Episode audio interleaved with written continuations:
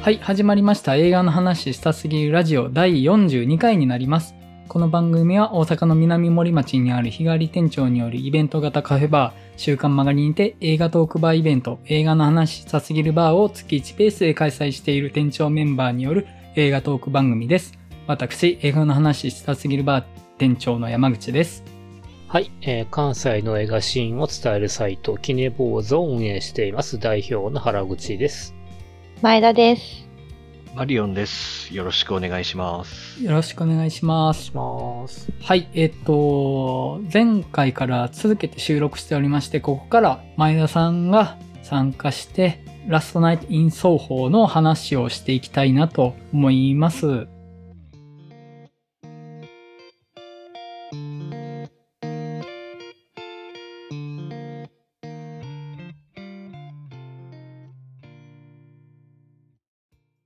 えっと、では原口さん解説お願いしてもいいですか？はい、えー映画 .com より拝借します。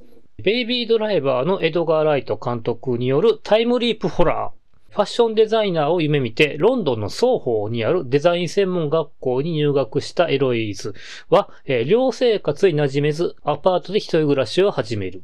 ある時、夢の中できらびやかな1960年代の双方で歌手を目指す美しい女性、サンディに出会い、その姿に魅了されたエロイーズは、夜ごと夢の中でサンディを追いかけるようになる。次第に体も感覚もサンディとシンクロし、夢の中での体験が現実世界にも影響を与え、充実した毎日を送れるようになったエロイーズ。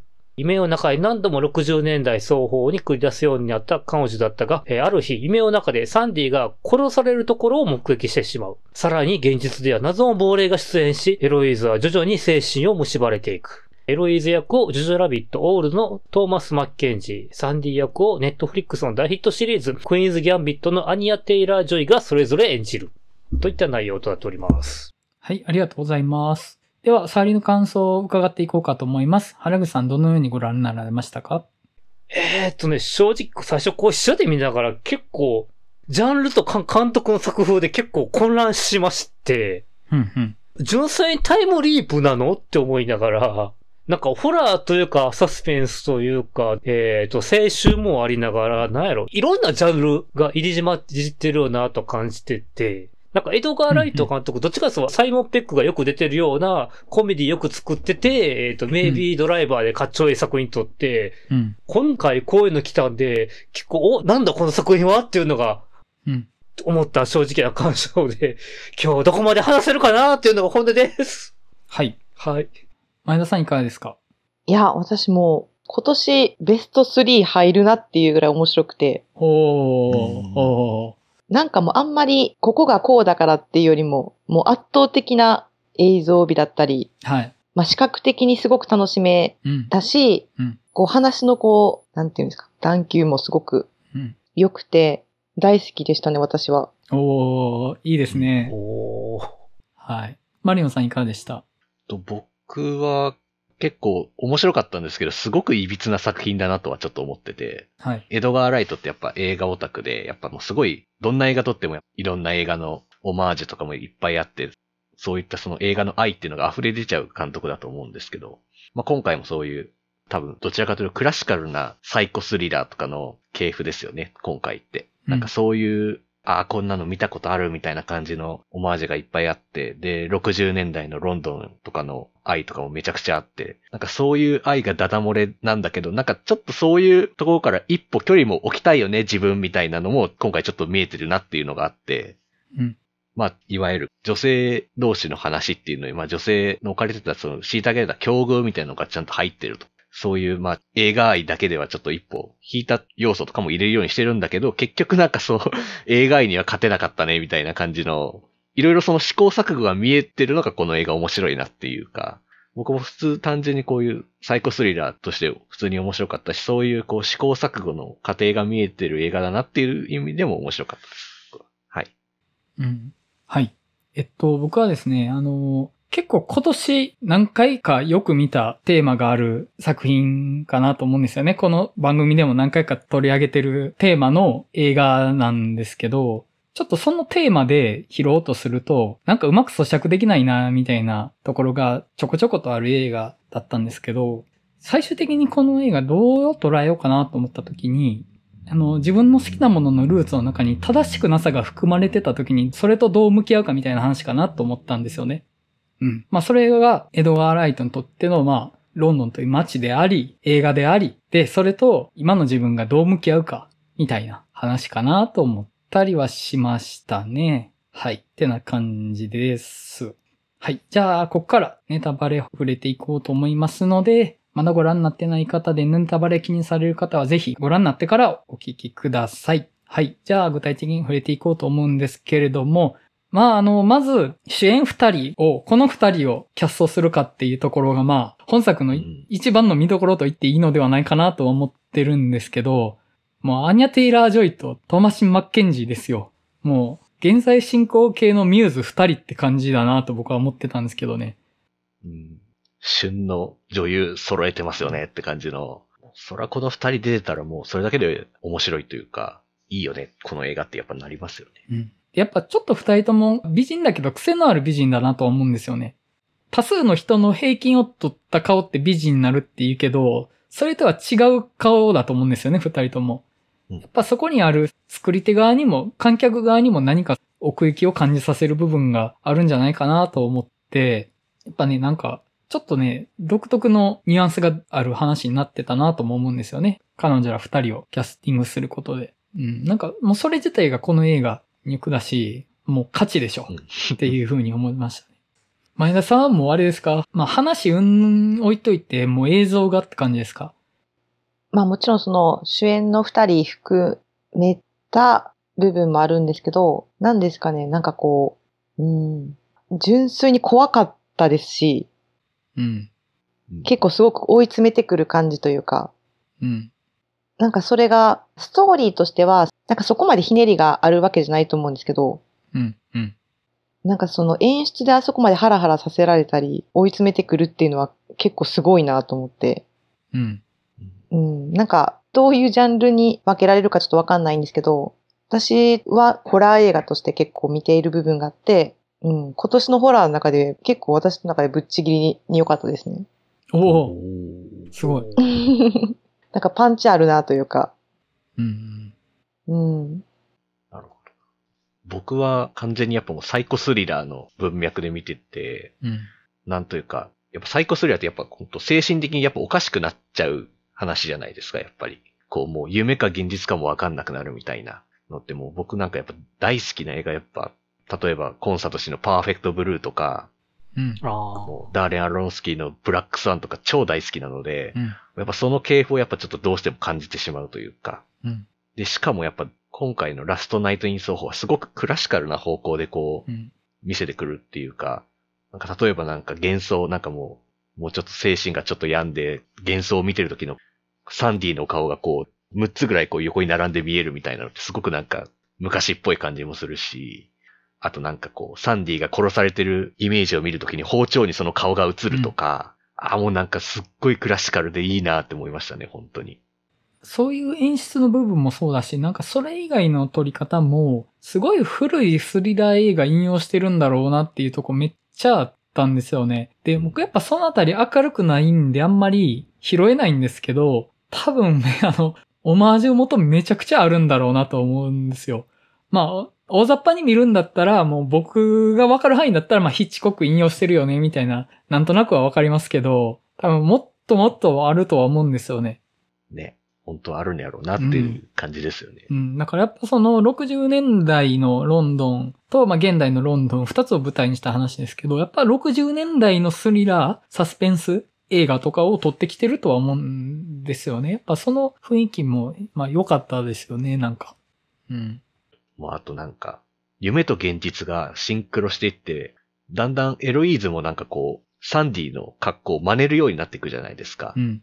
もうああいうのがすごいパーフェクトブルーっぽくていいなって思いながら見てたんですけど、や っうん。ぱりもう、あこうやっぱもう同化していっちゃうみたいなのって、なんか本当になんかこう、サイコスリラーのモチーフとしてやっぱなんかすごく、やっぱ自分という境界がどんどんなくなっていくみたいな恐怖とか不安感みたいにも感じるし、やっぱさ、そういうところのこう、不気味さというか、こう精神がすり減っていく感じっていうのは本当大好きですね。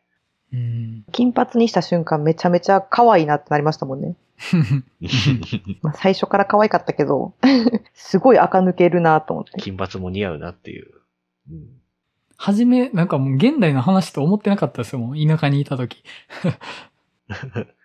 ああ、あの、始まり方もすごくなんかちょっとおしゃれというか、ちょっとこう、ミュージカルっぽい感じの。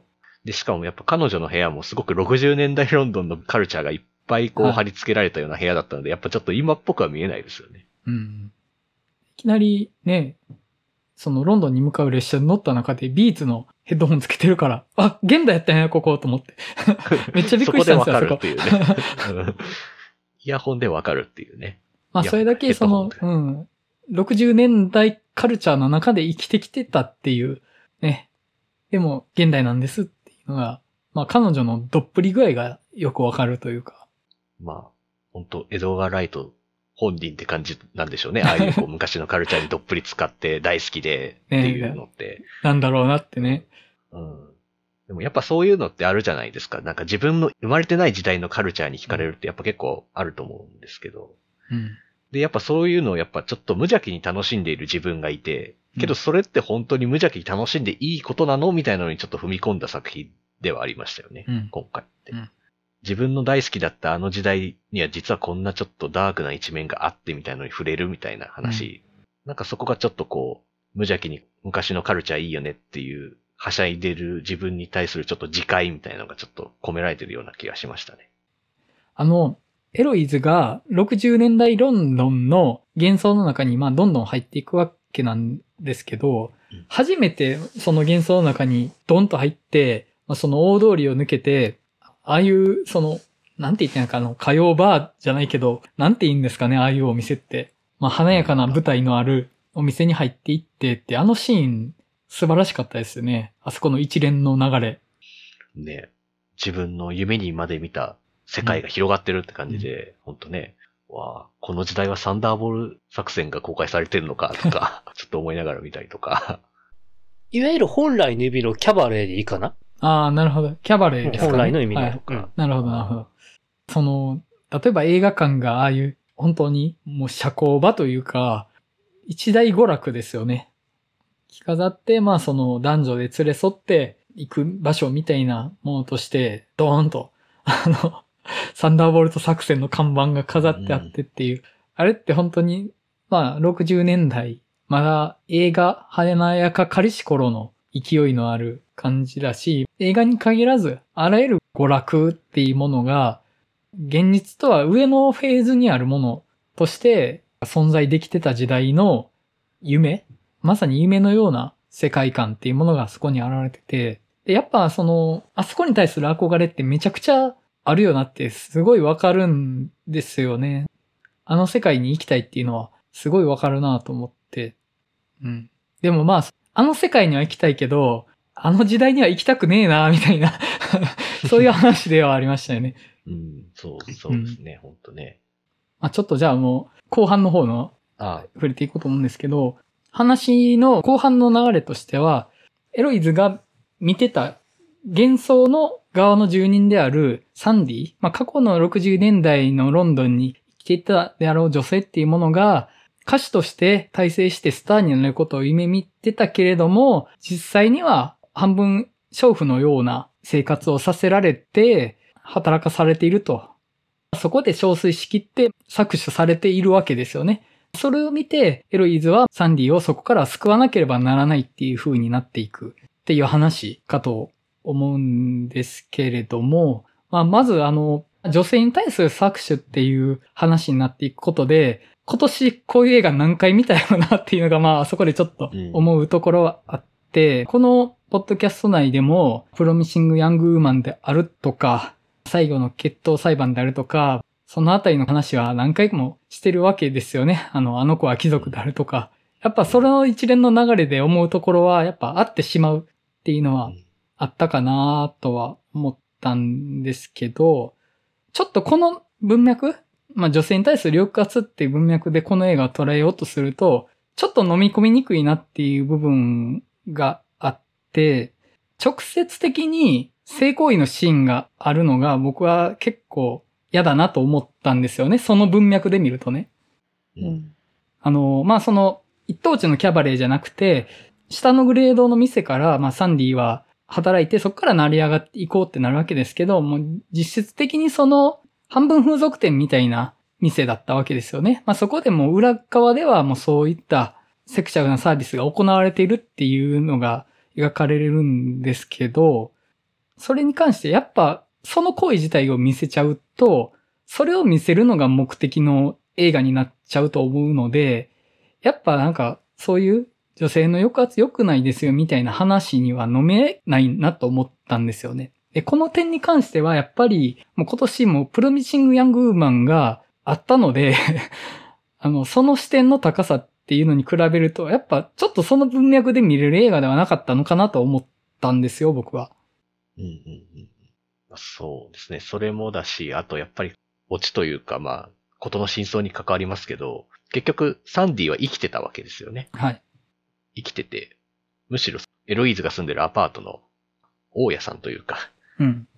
で、彼女は、まあそういう自分に性的な、こう、行為を求めてくる男性を、まあ、どんどん殺してたっていうのが、まあ、明らかになっちゃうわけですけど、今す、なんかそういう、なんかその女性がそういう虐げられてるっていう、そういう文脈を描こうとしてる割に、結局女の敵は女みたいな感じになっちゃうのとかも、ちょっとあれみたいな、なんかそこも飲み込みにくいなってちょっと感じたポイントだったんですよね。それでいくと。うん。うん。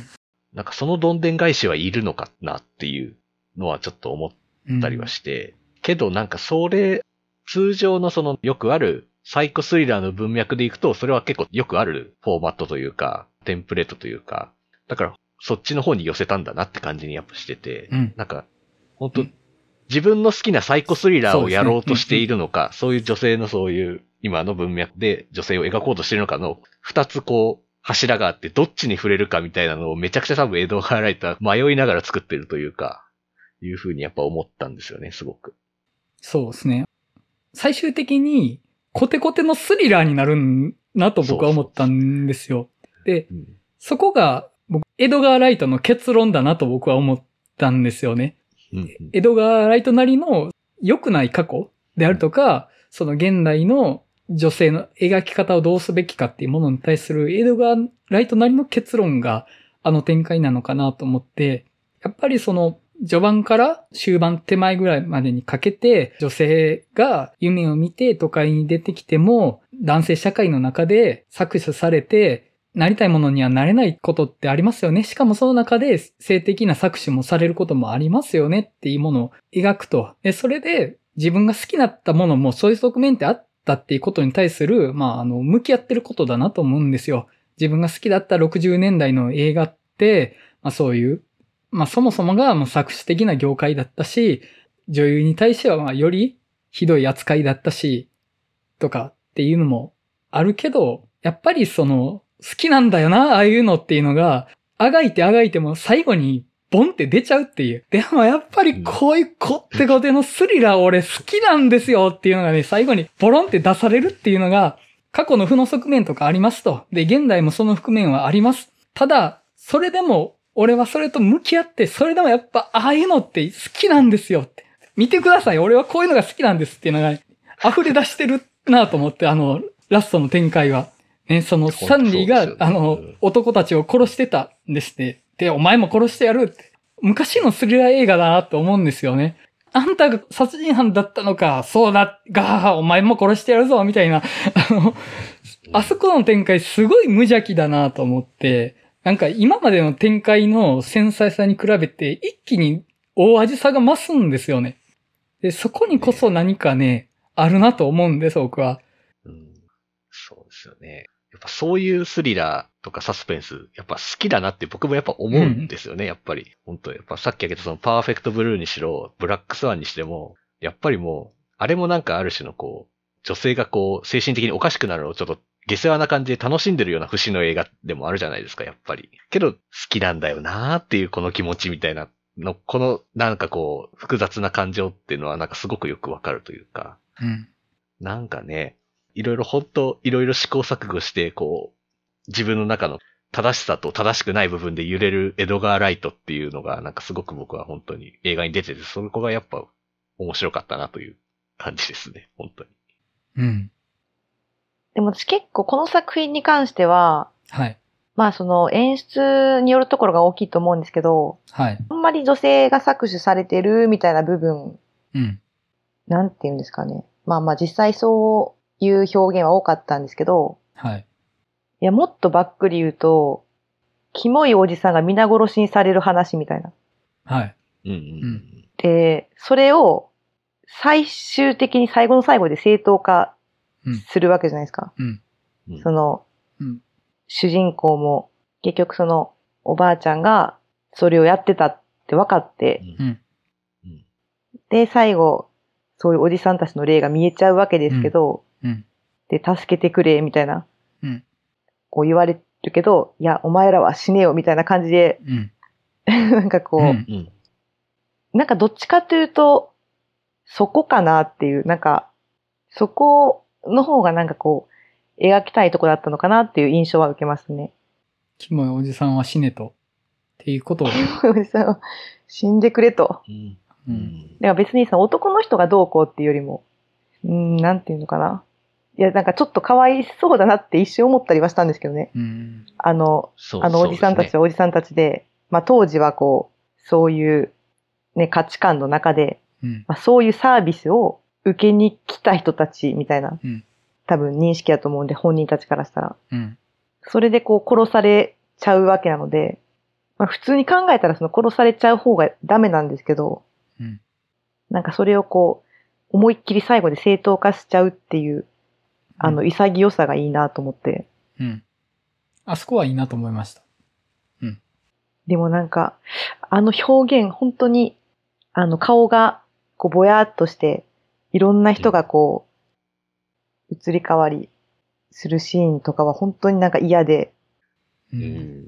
もう監督、女性の気持ち、てか女性になったことあるのかっていうぐらい、うまい演出やなと思いましたね。本当に。でも最近、それこそ、まあその、それが男性女性って関係ないかもしれないですけど、やっぱりその男性の監督が、うん。あの女性目線でここまで描けるんだっていうのは、なんか結構不思議な感覚というか、ほだってそんなの女性でも思思いつかないと思うんですよ、ああいう表現って。ああいう表現をされて初めて、その感覚が、う。うん。こう、具現化されてるところを見たっていう感じというか、へえ、なるほどね。。なんか私いかにもああいう経験あったみたいな話し方してしまってますけど。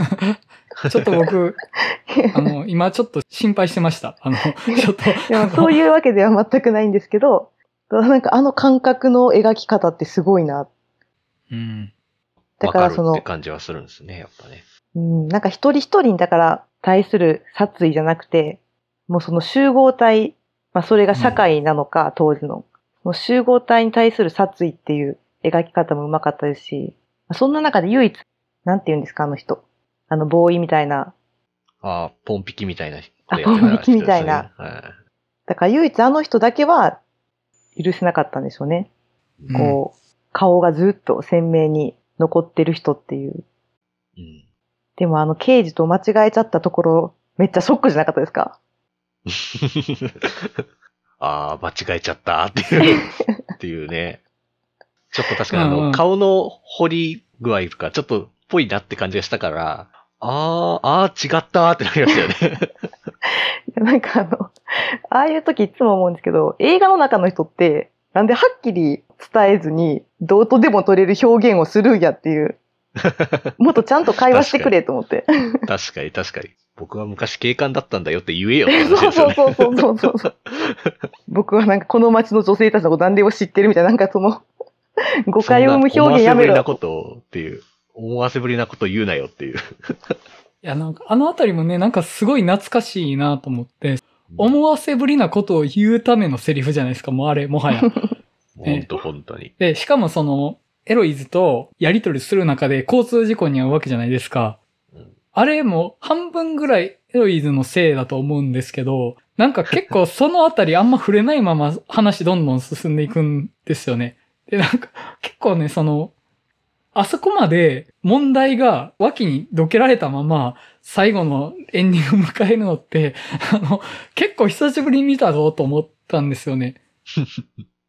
あの人の精神もなんかはっきりせんままだったじゃないですか。まあ、ね分さすがに死んでないとは思うけど、なんかそこにも触れないっていう。だから、あれはもう主人公がミスディレクションされるためだけの存在だから、彼の登場シーンはもう終わりました。もう最後まで触れないですっていう感じでしょ、あれは。あそこの割り切り、ちょっと僕最近の映画あそこまで割り切れないと思うんですよね。そこもやっぱ懐かしいスリラー映画、うんちょっと懐かしいなと思って。確かになまあ、あと、音楽結構ね、印象的なのが多かったですよね。なんか、まあ多分、役とか調べてればちゃんとなんかこう、この場面で流れてた曲はこういう意味があってとかっていうのが多分言えるんでしょうけど、うん。普通になんか、あ、僕でもやっぱ聞いたことあるな、この曲みたいなのも普通に流れるし、うん。エンディングで、もうこの映画のタイトルになった、ラストナイト・イン・奏法って曲流れますけど、いい曲だなって思って結構ヘビロテしてますね、今。めちゃくちゃレコード欲しくなりますよね。うん、うん、そうそう。その前に流れてる曲がエロイズっていう曲やったりもしますよ。おーそもそも。うんそうそうそうそうそうですね。だし、多分サンディって名前も多分歌手か名前だと思うんだよな。うん。なんかサントラのトラックリストとか見ると、サンディショーの曲とかが多分何曲か入ってるんで、そこから多分名前付けられてるんじゃないかなって気がしますけどね。うん。やっぱあれですね、あの、エドガー・ライトは耳のセンスのいい映画監督の一人ですよね。うん。ね。やっぱいろんな音楽知ってる人ってすごいですよね。なんか、音楽の引き出しが多い人ってやっぱなんかちょっと憧れますよ、やっぱり。パッと思いつくんだとエドガー・ライトとジェームズ・ガンは耳のセンスいいよなってうん。思いますね。うん。まあ、一応あと、劇伴の方も、スコアの方も結構良かったかなって感じでしたね、個人的には。うん。もう本当、そのスコアの方もやっぱりなんかちょっとむ昔懐かしい感じの、ちょっと大行な感じの、こう、スリラーに流れてそうな曲だったんですよね。やっぱそういうところもちょっとこう、にっこりしちゃいますね、本当でも私あの、昨日、はい。あの、猿楽町で会いましょうをはい。見たんですけど、はい。なんかテーマというか、まあ、話、ジャンルは全然ちゃうんですけど、はい。その女性の描き方の部分で言ったら結構似てるなと思ってて。ああ、なるほどね。なんかね、あの、搾取という、まあ、搾取と言ったらそうなのかもしれないですけど、女性、何もない女性が、うん。そういう芸能の道うんとか、ああ。そういうことを志すときに、そういう風なうん。トラップが多いっていう。うん。うんうん。でも、なんかまあちょっとこの言い方語弊生むかもしれないですけど、ある意味選択するのは自分じゃないですか。うん。それしかそこに行く道が、うんまあないっていう状態がおかしいんだけど、うん。それで夢を諦めるっていう道もあるわけじゃないですか。それをしたくない。うん。それをするぐらいな夢を諦めるっていう方向性もあると思うんですけど、うん。そうはなれないっていうところちょっと似てるなと思いましたね。うん、ああ確かにそうですね。そういえば、猿学長で会いましょうも確かにそういう芸能界に憧れる女の子の話でしたねっていうのを今思い出しましたね。ああよう考えたら。そうなんですよ。それで上京してきてみたいなそう。話なんで、うん。まあ、そう考えたらクズな男に引っかかってみたいな話なんですよね、そっからね。あいや、そう考えたら現代あんまり変わってないんじゃねっていう。あ。変わってないですよ、うんそこは。変わってないよ。悪い男はいくらでもいますからね。まあ昔よりは選択肢がもちろん増えてる部分もあると思うんですけど、うん。うん。やっぱり、なんていうのかな。うん、自分が強くないとというか、自分の弱さの部分がすごく引きずられてしまう都会の怖さみたいなうん。ところもちょっと似てるというか。うん。ああ、確かにね、都会って怖いね、みたいな映画でしたよね。そうどっちもね。どっちも都会って、都会って怖い。東京もロンドンも怖いわっていう話っていうのは確かにそうですね。うんいや、未だに東京怖いですもん、私。いや、東京は怖いですよ。うん。いろんな意味で。うん。僕はあの、青春18切符で旅行してた時に東京歩いてたら、なんか、ベンツみたいなでっかい車が後ろからシューって走ってきて、お兄ちゃんこれあげるわって言ってなんかちっちゃい箱を渡そうとしてきたんですよ。はいわで、怖い。僕初めやったらただやもらえるって言ってもらおうと思ったんだけど、え、なんかこれやばそうやなと思って、結局もらわなかったんですけど、未だにあれ何やったんやろって思ってます。あれをもらってた自分はどうなってたんやろうって。箱の中身は永遠にわからない、うんシュレニンガーのなんたらみたいなね、感じの、シュレニンガーの猫的なやつだっていう。で、後々なんかね、インターネットで調べたんですよ、そういう。はい。なんか、物渡してくる、車で後ろから来て、物渡してくるみたいなのを調べたら、やっぱなんかそういう詐欺があったっぽいんですよね。ああ、は怖っ怖いですよ ただ、そういう系は大阪の方が多そうではある。うん。そうですね。いや、大阪はもっと直接的じゃないですか？なんか、思ってる東京の怖さとちゃうやつ来ました。夢破れるとかじゃなくて。まあでも、江戸川ライトって、ホットファズでは田舎怖いね、みたいな話してたの。はい。なんか、今回は都会怖いねって話になるんだなっていうのはちょっと思いましたね、そういう。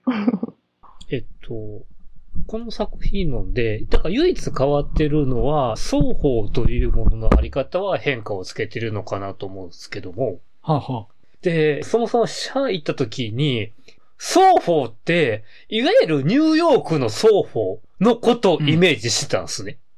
あ。あ、それは僕も思ってました。だから、で、最近だと双方って言われるスモールオフィス、ホームオフィスのあのノリやと思って見に行って、えっ、と、これちゃんと調べたら、いわゆる60年代のイギリスの双方って、今で言うと、銀座と歌舞伎町が隣り合わせにある街。恐ろしい街ですね。うん、だから、華やかな銀座でちょっと裏通り入ると、そういういかがわしい店から並んでるっていう場所。うんそれが60年代のイギリスの双方で、だんだんとそれが浄化対策が行われて、今は、まあ、いわゆるこう、本当ショッピングストリート色が強い方に変わっていったと。なるほどで、えっ、と、エロイズもあそこに住めるようになったみたいな話ではあると。うん。で、まあそこに何があるか、まあ怖いけども、そう、場所の変化はちゃんと見せつけてるんかなっていうのは、見てから調べておいて、ちょっと発見はしました。うん、なるほどね。しかしあの、彼氏の伊達男感、そしてあの、ピンプ感、ポン引き感やばいっすよね。あの、もうなんか完璧やんって。いや、いい顔してましたね。ねえ、めちゃくちゃいい顔してた。わ、こいつ絶対ピンプやわって。ねえマット・スミスね。うんいや、いい特徴的な顔してますもんね、あの人ね。うん。あのね、ちょっとスイングしながら踊ってる時のね、伊達男っぷりも、これはちょっと目の前でやられたら食らってきちゃうわって思いましたね。ねえ。いや、確かにかっこいいねってなるわ。うんいや、もうその後最悪なんですけどね、本当に。うん。そういえば、エドガー・ライトの、はい。みんなエドガー・ライトの作品どんぐらい見てるんですかみたいな話とか、そういえばしなかったですね。ああ、そうですね。僕は、あの、ショーン・オブ・ザ・デッドと、フォット・ハズと、ベイビー・ドライバーですね。ああ。あ、同じくです。うん、私も同じ、同じですね。あ、そうなんですね。なんでみんなワールズエンドを見てないんだろうってちょっと思ったんですけど。い あ、ワールドセンズ結構大事な作品ですか？や、もうやっぱね、あの、エドガー・ライトとサイモン・ペックと、はい。まあまあまあまあ、そうですね。ね、もう、の、あのトリオのね、名前ど忘れしちゃった。こうあ、ニック・フロストね。ニック・フロストのトリオのやっぱ三部作なんで、やっぱり。うんうん。うん。私、本当ワールズエンドは、え、これでいいの？みたいなとこまで行っちゃうので面白いですよ、そういう意味では。ええお前それでいいのか？みたいな。サブタイトルが酔っ払いが世界を救うやから、そういう作品じゃないの？まあね、酔っ払いが世界を救うんですけど、果たしてその世界は、私たちにとっていい世界でしょうかね？っていうね。ね。へえ、そういう話なんだ。ちょっと面白そう。彼がその救うことになる世界ってどんな世界なんでしょうね？みたいなの。ああ、だから、まあめちゃくちゃ皮肉たっぷりって感じですけどね。ホットファズの延長線にはあるんや、だから、ある種。うん。まあ、ワールズエンドで何が敵として描かれてるからって、要は巨大なフランチャイズみたいな存在ですよね。へえ。スタバとかそういう均一化されたもの。はあ、はあ、あ、そんな話なんだ。そうなんですよね。ん。かつての街が別のも何かに入れ替わってるんですよ。もうんうん。う、宇宙人に。もう。あで、住人の顔を殴ったら空っぽなんですよ、本当に。なんて言うんですかね。陶器の人形みたいな感じで顔が割れちゃうみたいな。かなり不気味な映画になってて、あ、そこってもう本当均一化されちゃってるっていう世界ですよねあ。。あ。イオンモールが溢れてる社会だ。うん。すごいですね。それ、あの、ホットファズも大概映画の表面上から想像できない展開になるけど、ちょっとそれと近いですね。しかも、そうなんですよ。ね、うん。もっと酔っ払い映画やと思ってた。うんあちゃんとまあ酔っ払い映画ではありますよ。本当に、あの、本当バカだなって感じのうん。映画ではありますけど、いやー当時ね、アクト・オブ・キリングと迷ってアクト・オブ・キリングを見たんですよね。すごい二択ですね。全然毛色が違う。まあ、あと、あれ忘れてましたね。スコット・ピルグリムうん。VS うん邪悪な元彼軍団とかも見てましたね、そういえば。うん。ちなみに、エレトガー・ライト、次回作は、1987年のバトルランナーをリメイクした作品、ザ・ランニングマンとのことです。いや、もうゴリゴリジャンルの人ですよ、やっぱ。やっぱね、うん。いや、いいですよ、やっぱり。う んそういうとこがやっぱ好きなんだな、僕たちっていう。やっぱね、ベイビードライバーで、お？ちょっとゴージャスな方向行くのかってなったけど、今回そのラストナイトイン奏法で、おなんかやっぱこのテーマとか描く作家になっていくのかと思ったら、やっぱり俺ジャンルだってなったから、俺ジャンルの人だってなったから、なんかね、そこはね、あ、やっぱそっち側なのかっていう感じはありましたね。うん。そんな感じですかね。うんはい。では、そんなところで、ラストナイトイン奏法の話は終わろうかなと思います。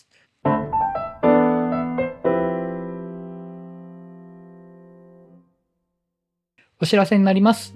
リスナーの皆様より2021年のベスト映画を募集いたします。いただいたベスト映画の投票を集計して、年末のベスト映画会にてランキングを発表いたします。作品はベスト1本のみ。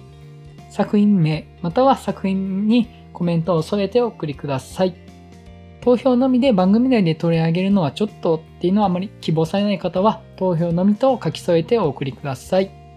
また、えっと、ベストの投票以外にも番組の感想や取り上げた作品の感想などもお送りいただけると嬉しいです。メール、ブログのお便りフォーム、ツイッターへのダイレクトメッセージのいずれかより受け付けております。詳しくは、ポッドキャストの番組説明文をご確認ください。はい。あと、えっと、僕個人からもお知らせありまして、えっと、僕が映画上映会の企画持ち込みをしている兵庫県の淡路島にある、えっと、スモトオリオンにて年末年始、バイオレット・エヴァーガーデンの上映を予定しております。劇場版バイオレット・エヴァーガーデンとバイオレット・エヴァーガーデン外伝ですね。上映を予定しております。詳細なタイムスケジュールと洲本オリオンのツイッターをフォローいただくか、洲本オリオンのホームページを検索いただいてご確認いただけたらなと思います。はい。それでは映画の話したすぎるラジオ第42回ラストナイト・イン・ソーホーの回を終わりたいと思います。それではまたお会いしましょう。さよなら。さよなら。